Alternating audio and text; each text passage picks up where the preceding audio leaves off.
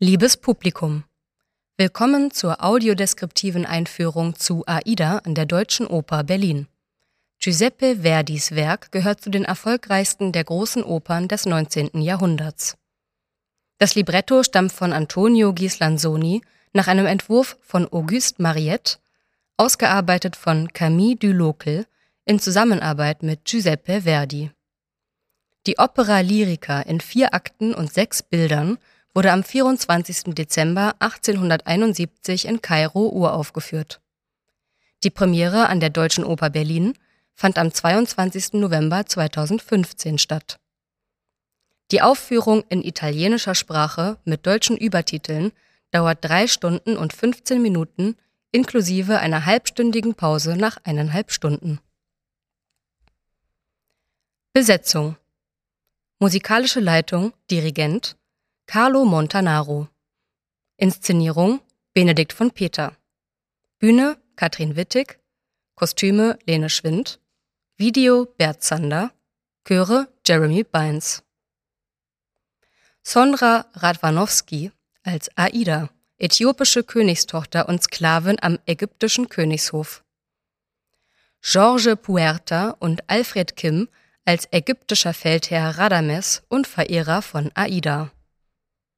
Julia Matuschkina als Amneris, Tochter des Königs von Ägypten und Verehrerin von Radames. Andrew Harris und Patrick Getty als König von Ägypten. Jordan Shanahan als Amonasro, König von Äthiopien. Byung Gil Kim als Ramphis, Oberpriester von Ägypten. Attilio Glaser als ägyptischer Bote. Sua Joe als ägyptische Priesterin. Es singt der Chor der Deutschen Oper Berlin. Es spielt das Orchester der Deutschen Oper Berlin. Dieses besteht aus Streichern, drei Flöten, zwei Oboen, einem Englischhorn, zwei Klarinetten, einer Bassklarinette, zwei Fagotten, vier Hörnern, zwei Trompeten, drei Posaunen, einem Cimbasso, zwei Harfen, einer Pauke und drei Schlagzeugen. Im Triumphmarsch vor der Pause treten sechs MusikerInnen mit sogenannten AIDA-Trompeten auf die Bühne.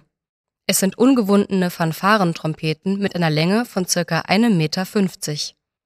In der AD werden wir diese als Fanfaren bezeichnen. Der Regisseur Benedikt von Peter überträgt die Oper Aida in seiner Inszenierung ins ausgehende 20. Jahrhundert. Das originale Libretto wurde beibehalten, auf der Bühne jedoch in einen komplett neuen Kontext versetzt. Oft werden Orte, Personen und Gegenstände besungen, die in dieser Inszenierung nicht vorkommen, also fiktiv bleiben. Wir beschreiben Ihnen zunächst den Originalinhalt und gehen im Anschluss auf die Inszenierung an der Deutschen Oper ein. Inhalt Schauplatz der Oper Aida ist Ägypten. Aida erzählt vom Krieg des Landes am Nil gegen Äthiopien um 1880 und von der Liebe zwischen Aida und Radames. Im ersten Akt überbringt ein Bote die Nachricht, dass zwischen Ägypten und Äthiopien erneut ein Krieg droht. Radames wird Feldherr des ägyptischen Heeres. Er verliert sich in dem Traum, als Sieger zurückzukehren und dadurch seine heimliche Liebe zur äthiopischen Sklavin Aida offen leben zu können. In einer feierlichen Zeremonie bitten der ägyptische König, der Oberpriester Ramphis und die Priesterinnen den Gott Phtar um Beistand und Sieg. Im zweiten Akt entlockt Prinzessin Amneris ihrer Sklavin Aida deren geheime Liebe zu Radames. Amneris bekennt sich als ihre Rivalin. Inzwischen hat Ägypten Äthiopien besiegt. Der äthiopische König Amonasro ist unter den Kriegsgefangenen. Er gibt sich als Vater von Aida zu erkennen, jedoch nicht als König von Äthiopien. Der ägyptische König gewährt dessen Bitte um Freilassung der Gefangenen, Amonasro und Aida jedoch sollen als Friedenspfand in Ägypten bleiben. Im dritten Akt verrät Radames Aida widerwillig den geheimen Weg der ägyptischen Truppen nach Äthiopien. Amonasro belauscht die beiden, tritt aus seinem Versteck und bekennt sich als König von Äthiopien. Bestürzt realisiert Radames, dass er sein Heimatland verraten und sich entehrt hat. Ohne Widerstand lässt er sich vom Oberpriester Ramphis festnehmen.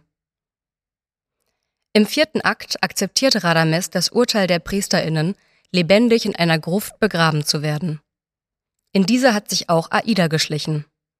Sie zeigt sich Radames kaum, da die Gruft mit einem Stein für immer verschlossen wird. Vereinigt nimmt das Paar Abschied vom Leben. Inszenierung an der Deutschen Oper Berlin.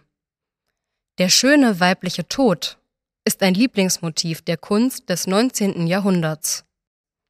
Aida fügt sich damit ein in eine Reihe von Protagonistinnen, die weniger reale Wesen als vielmehr Sehnsuchtsobjekte und Projektionsflächen patriarchaler Männerträume darstellen sollten. Erst im Sterben aus Liebe fanden sie ihre Bestimmung. Der Regisseur Benedikt von Peter versteht Verdis Grand Opéra Aida als ein Requiem, eine Trauerfeier auf die Utopie. In diesem Sinne ist Aida in seiner Inszenierung lediglich eine Fantasie von Radames. Von Peter erzählt die Oper als dröge Ehe, in der Amneris und Radames bereits verheiratet zusammenleben. Radames als gelangweilter Ehemann erträumt sich die ideale Frau, Aida. Dafür sitzt er an einem Schreibtisch in einem schummrigen Studierzimmer, wälzt Werke über Ägypten, breitet eine Landkarte des nordafrikanischen Staates auf dem Tisch aus und betrachtet eine Postkarte der Pyramiden von Gizeh. So entspinnt er sich die Fantasie seiner Prinzessin am Nil. Ehefrau Amneris schmeißt derweil beherzt den Haushalt, deckt den Tisch, räumt auf und versucht Radames mit Fleischwürsten und anderen irdischen Versuchungen in die Realität zurückzulocken. Um es anders zu sagen, Aida, alles nur ein Traum. Eine Besonderheit der Inszenierung sind die außergewöhnlichen Platzierungen der Solistinnen, des Chors und des Orchesters. Nicht nur von der Bühne aus, sondern aus dem gesamten Zuschauerraum der Deutschen Oper Berlin ertönt die Musik. In von Peters Aida ist nichts und niemand am gewohnten Platz.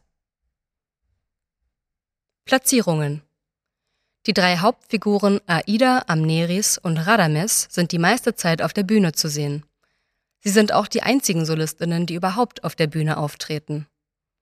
Der ägyptische König und Oberpriester Ramphis sitzen in der Mitte der ersten Reihe im ersten Rang. Zum Singen stehen sie auf. Die Priesterin singt durch eine geöffnete Logentür. Der äthiopische König Amonasro steht in der ersten Rangloge A rechts, der höchsten Loge. Der Bote betritt für seine Ankündigungen die Parkettloge A links, die niedrigste Loge. Alle Chormitglieder sitzen bis zur Pause zwischen den ZuschauerInnen im Saal verteilt.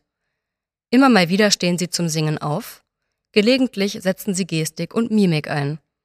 Zum Beispiel huldigen sie mit emporgereckten Armen dem ägyptischen König oder blicken voll Entsetzen um sich, wenn der nahende Krieg angekündigt wird. Wundern Sie sich also nicht, wenn sich während der Aufführung jemand neben, vor oder hinter Ihnen erhebt und mit lauter Stimme zu singen beginnt. Saal und Bühne. Der schlichte, mit hellem Holz getäfelte Saal bietet Platz für rund 1900 BesucherInnen. Die Bestuhlung besteht aus hellgrün bezogenen Theaterklappsesseln. Der Saal verfügt über ein Parkett und zwei Ränge, die sich über die gesamte Breite des hohen Raumes ziehen. Zu beiden Seiten sind auf jeder Rangebene vier Logen in die Wände eingelassen. Der Bühnenbereich gliedert sich in Orchestergraben, Vorbühne mit Portal, Hauptbühne. Für alle Interessierten folgen jetzt einige Details zur Bühnengröße. Alle anderen haben bis zum Stichwort Bühnenbild eine kurze Zuhörpause.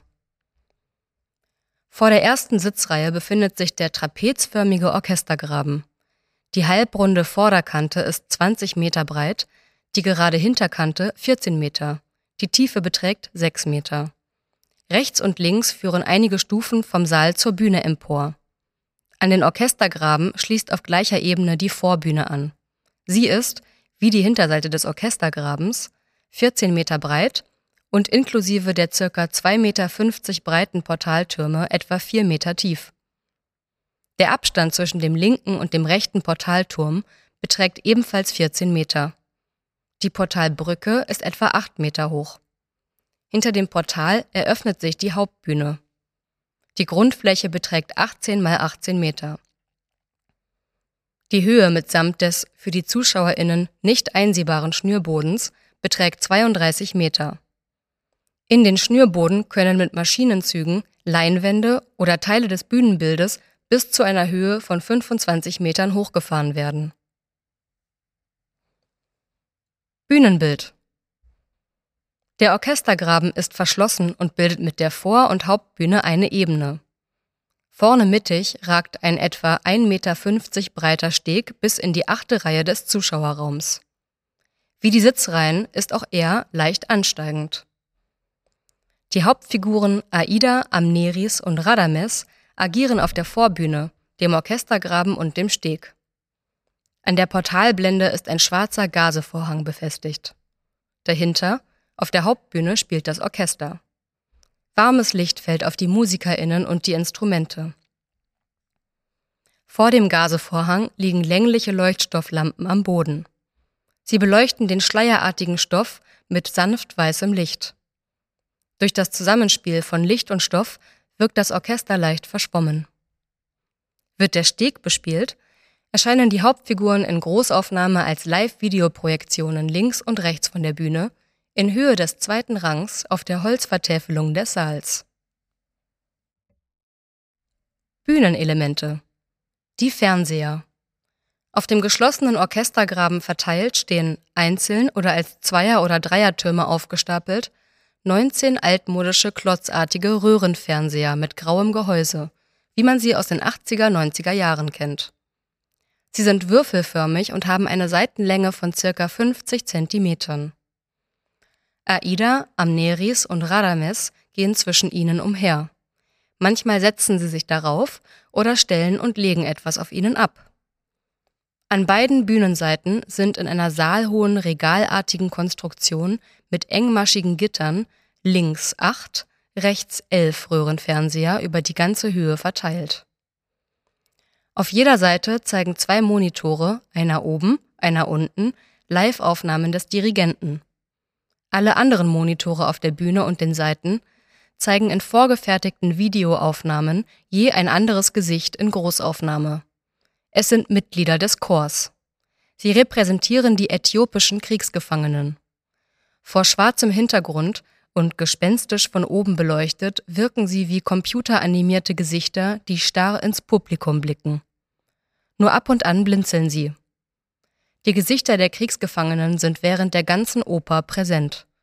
Nur gegen Ende, wenn Aida in Erinnerungen an die Schönheit und Freiheit ihres Heimatlandes Äthiopien schwelgt, verschwinden sie kurz und die Monitore werden ausgeschaltet. Der Schreibtisch auf der linken Bühnenseite steht mittig, längs, ein Schreibtisch mit Metallrahmen und dunkler Holzplatte in den Maßen 2 Meter mal 90 Zentimeter. Dahinter und links neben dem Tisch je ein dunkler antiker Holzstuhl mit Verzierung oben an der Rückenlehne und zwei Längsstreben. Rechts auf der Tischplatte eine Schreibtischlampe und eine bauchige Wasserkaraffe mit Glas.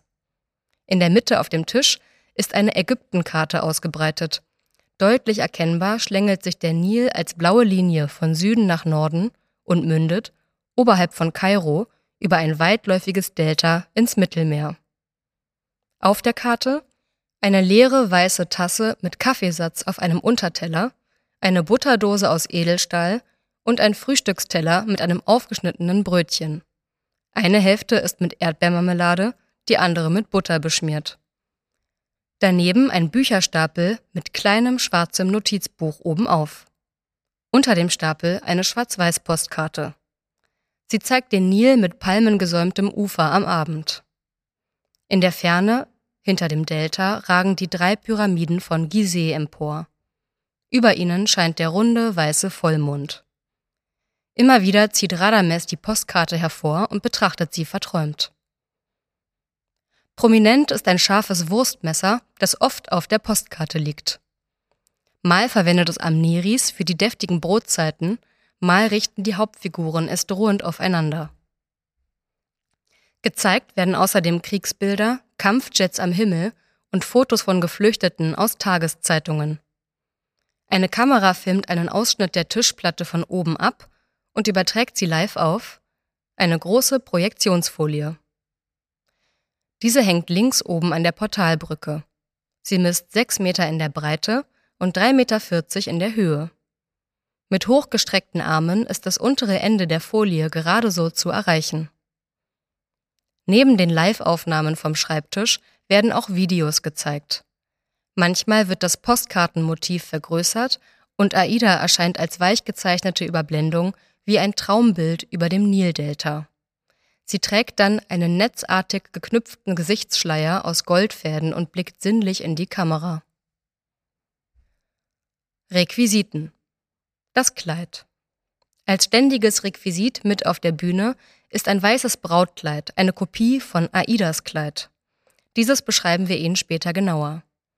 Radames und Amneris tragen dieses Requisitenkleid während der gesamten Aufführung über die Bühne, halten es hoch lassen es fallen und heben es wieder auf. Oft streiten sie darum. Es steht für die Sehnsuchtsfrau Aida. Die Fleischwurst.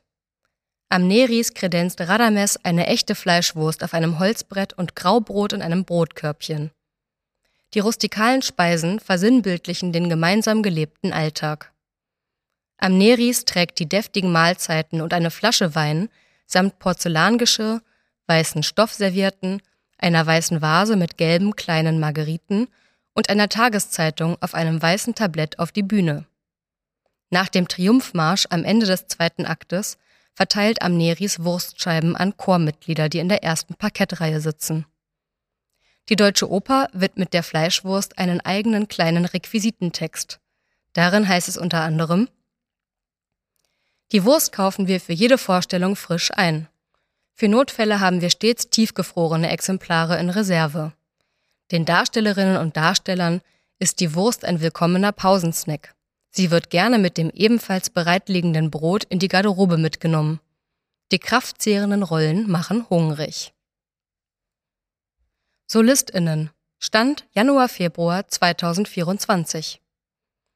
Die Deutsche Oper Berlin besetzt AIDA mit renommiertem internationalem Ensemble unter anderem aus Venezuela, Südkorea und den USA. Sondra Radwanowski, Sopranistin, als Aida. Radwanowski ist Mitte 50, groß und schlank. Sie hat ein schmales Gesicht, langes, welliges honigblondes Haar und große braune Augen. Ihre vollen Lippen sind rot geschminkt. Als Aida trägt sie ein bodenlanges weißes Brautkleid aus glänzendem Organzastoff. Oben liegt es eng an, ab Oberschenkelhöhe bauscht sich ein Volanrock aus weißem Tüll auf. Das Kleid gibt es in zweifacher Ausführung. Als Kostüm an Aida und als das Requisit, das Radames sehnsuchtsvoll an sich presst. An den Füßen trägt Aida ballerinaartige cremeweiße Schuhe mit dezentem Absatz. Als von Radames fantasierte Traumfrau bleibt Aida in dieser Inszenierung eine geisterhafte Gestalt. Teilnahmslos überquert sie hinter dem streitenden Ehepaar die Bühne, verharrt am Bühnenrand und entschwindet wieder im Dunkel. George Puerta, Tenor, als Radames am 28. Januar und 17. Februar 2024. Puerta ist um die 40, groß und kräftig. Er hat ein rundes Gesicht mit kleinen dunkelbraunen Augen, kurzes schwarzes Haar, eine Halbglatze und einen gestutzten Vollbart. Am 4. und 10. Februar 2024 tritt Alfred Kim, ebenfalls Tenor, als Radames auf. Kim ist mittelgroß und stämmig. Er hat ein rundes Gesicht, kurzes schwarzes Haar, dunkelbraune Augen und geschwungene Brauen. Als Radames tragen die Tenöre eine schwarze Hose, einen anthrazitfarbenen Pullover und dunkelbraun glänzende Lederschuhe. Dazu eine dunkle Hornbrille. In dieser Inszenierung wirkt Radames als Intellektueller, orientierungslos und streift oft ziellos über die Bühne. Die Annäherungsversuche und Bitten seiner Ehefrau Amneris wehrt er energisch ab. Julia Matoschkina, Mezzosopranistin, als Amneris. Matoschkina, um die 40, ist groß und hat eine kräftige Statur, ein herzförmiges Gesicht und schmale grüne Augen. Ihr kastanienbraunes Haar ist lang und lockig. Als Amneris trägt Matuschkina ein königsblaues Kleid mit tiefem V-Ausschnitt. Das Kleid ist langärmlich, hat auf Taillenhöhe einen Gummizug und endet unter den Knien. Amneris hat schwarze Strumpfhosen und schwarze Damenschuhe mit niedrigem Absatz an. Im Verlauf des Stücks bastelt sie aus einer Zeitungsseite einen zylinderförmigen Herrscherinnenhut, der an die majestätische hohe Helmkrone Nofretetes erinnert. Amneris tritt mit meist finsterer Miene als forsche und machthungrige Ehefrau auf. Temperamentvoll und gestenreich kämpft sie wie eine Löwin um ihren Rang und die Wertschätzung ihres Ehemannes Radames. Die weiteren Solistinnen sind nicht auf der Bühne zu sehen. Im Dunkel des Saals sind ihre optischen Merkmale nicht auszumachen. Alle männlichen Solisten sind komplett schwarz gekleidet. Anzug, Hemd, Krawatte und Schnürhalbschuhe. Die einzige weibliche Solistin, die Priesterin, singt von außerhalb des Saals durch eine offene Logentür. Ihre Garderobe ist daher unbekannt. Die Solistinnen sind wie folgt besetzt. Der König von Ägypten. Am 28. Januar und 4. Februar 2024 Andrew Harris, Bass. Am 10. und 17. Februar 2024 Patrick Getty, Bass. Amonasro, der König von Äthiopien, Jordan Shanahan, Bariton. Ramphis, Oberpriester von Ägypten, Byong Gil Kim, Bassbariton. Der Bote, Attilio Glaser, Tenor. Die Priesterin, Sua Joe, Sopranistin. Die Chöre. Es gibt zwei Chöre, einen weiblichen und einen männlichen. Sie singen als Priester und Priesterinnen sowie als Volk Ägyptens. Auch die Chöre tragen schwarz. Die weiblichen Mitglieder Kleider, Blusen oder Röcke, Strumpfhosen und Halbschuhe oder Pumps. Die männlichen, wie die Solisten, Anzüge, darunter Hemden oder Pullover, Krawatten und Schnürhalbschuhe. Das war die Einführung zur Live-Audiodeskription für AIDA. Bitte beachten Sie, dass sich die Informationen zur Besetzung auf die Vorstellungen im Januar und Februar 2024 beziehen. Umbesetzungen in künftigen Vorstellungen teilen wir Ihnen in der Live-Einsprache der Einführung am jeweiligen Abend mit. Die Audiodeskription wird im Rahmen des Projekts Berliner Spielplan Audiodeskription Reloaded von Förderband e.V. realisiert. Text und Redaktion Charlotte Migge, Jutta Politsch, Roswitha Röding. Wir bedanken uns bei der Autorin Doris Würfel für ihre Unterstützung. Einsprache der Einführung Charlotte Miggel.